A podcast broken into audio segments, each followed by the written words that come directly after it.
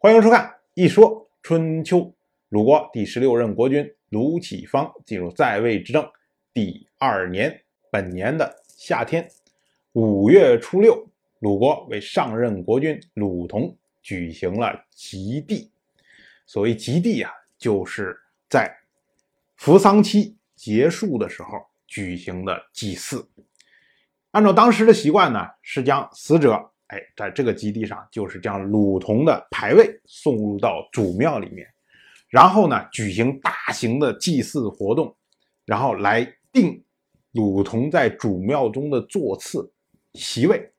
这个祭祀结束之后呢，哎，这些服丧的人就可以脱去丧服，回归到正常生活。按照当时的叫法呢，脱去丧服，回归正常，这个呢被称为吉。而在这个过程中举行了这个大型的祭祀，被称为帝，合在一起呢就被称为吉帝。当然，春秋记录这件事情，是因为这一次吉帝举行的太早了。这个事儿啊，我们要一说啊，我们就得先说一说这个关于扶丧和守丧的问题。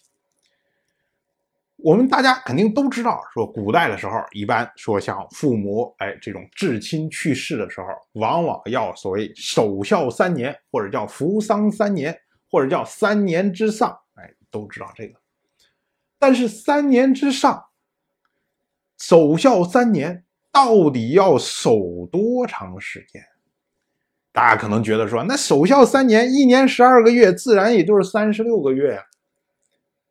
哎，如果你要这么着认为的话，那就是典型的望文生义。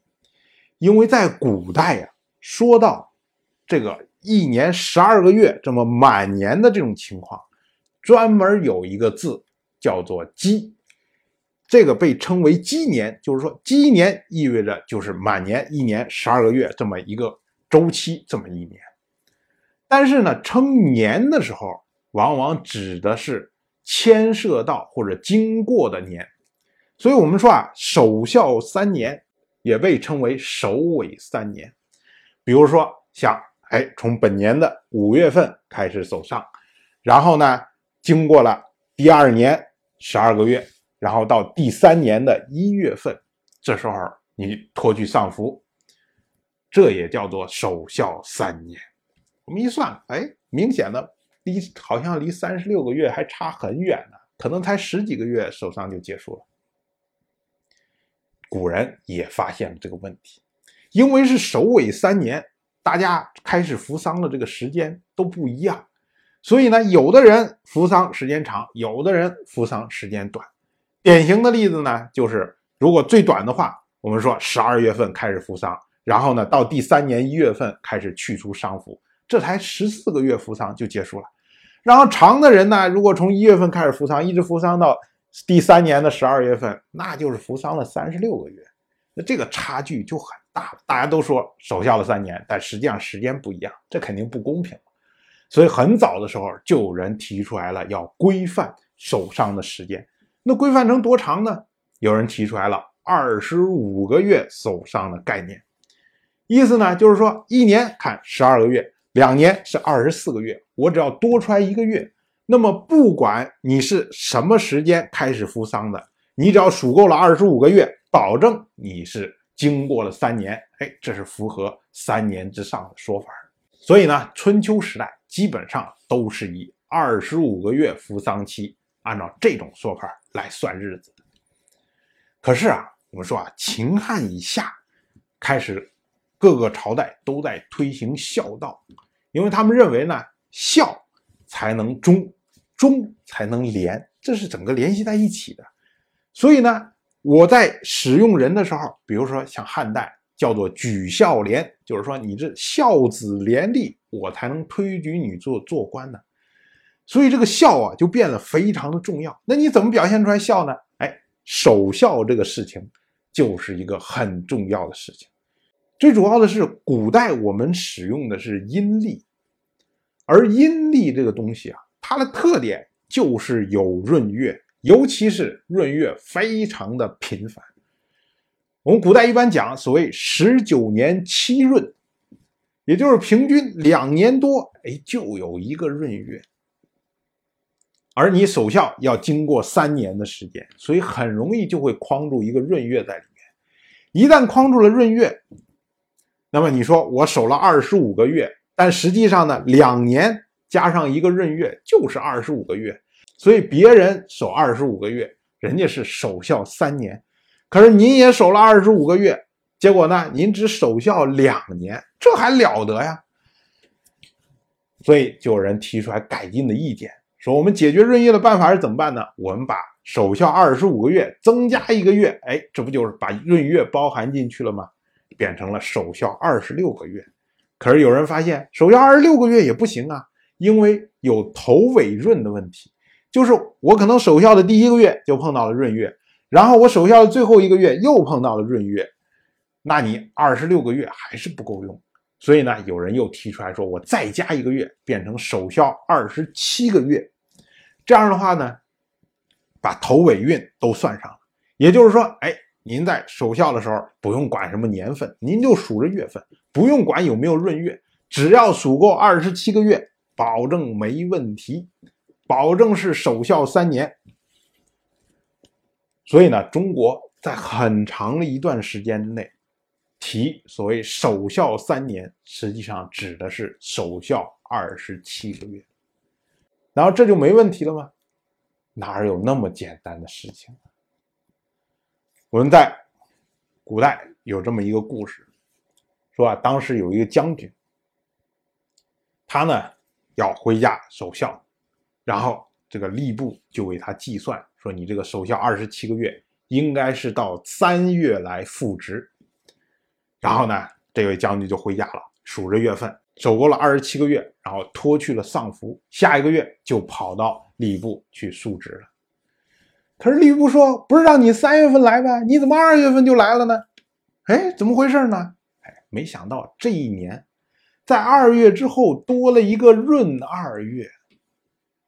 这位将军，因为他想着我守孝三年嘛，然后我是算的二十七个月，我数着二十七个月数完了，然后到二月份。结束了，没有想到后面有个闰二月啊，他也没有想，所以闰二月就去述职了。可是吏部那边记的是三月份来述职，这下马上就有人出来弹劾他，说你怎么那么着急的要述职啊？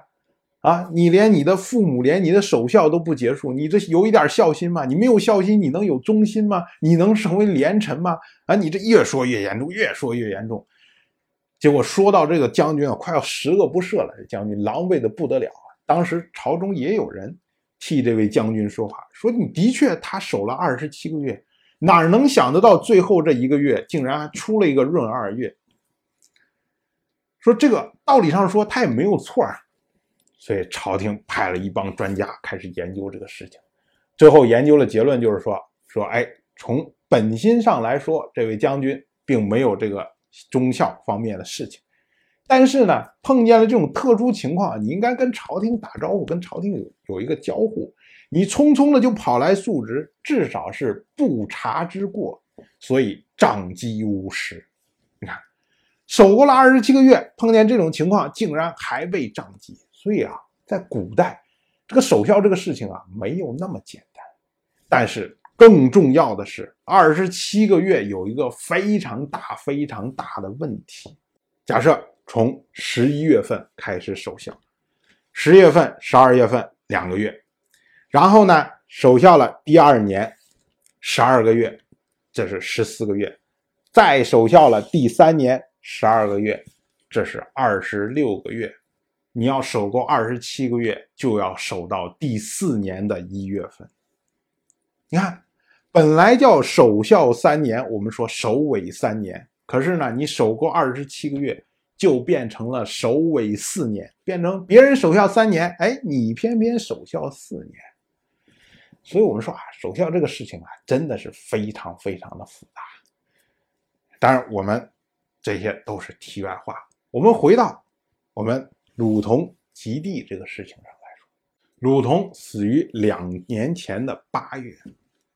按照道理上来说呢，二十五个月守孝，应该是到本年的。八月举行祭地，可是呢，现在是五月份就举行了祭地，为什么这样？我们只能说啊，很可能是卢启芳认为国内的形势越来越严峻。一方面呢，他希望使用这种大型的活动来收拢民心，让大家觉得哎高高兴兴的，心情愉快的，不想去作乱。另外一方面，他想的及早的脱去丧服，回归正常，掌握权柄，来对抗潜在的威胁。所以啊，春秋记录这次极地，说是说极地太早了。但是暗含的说，鲁国仍然是暗潮汹涌。当然了，我就这么一说，您就那么一听。谢谢收看。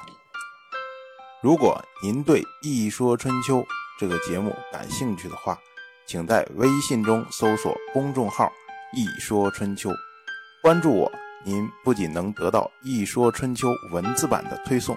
还可以直接和我互动交流，我在那里等待您的真知灼见。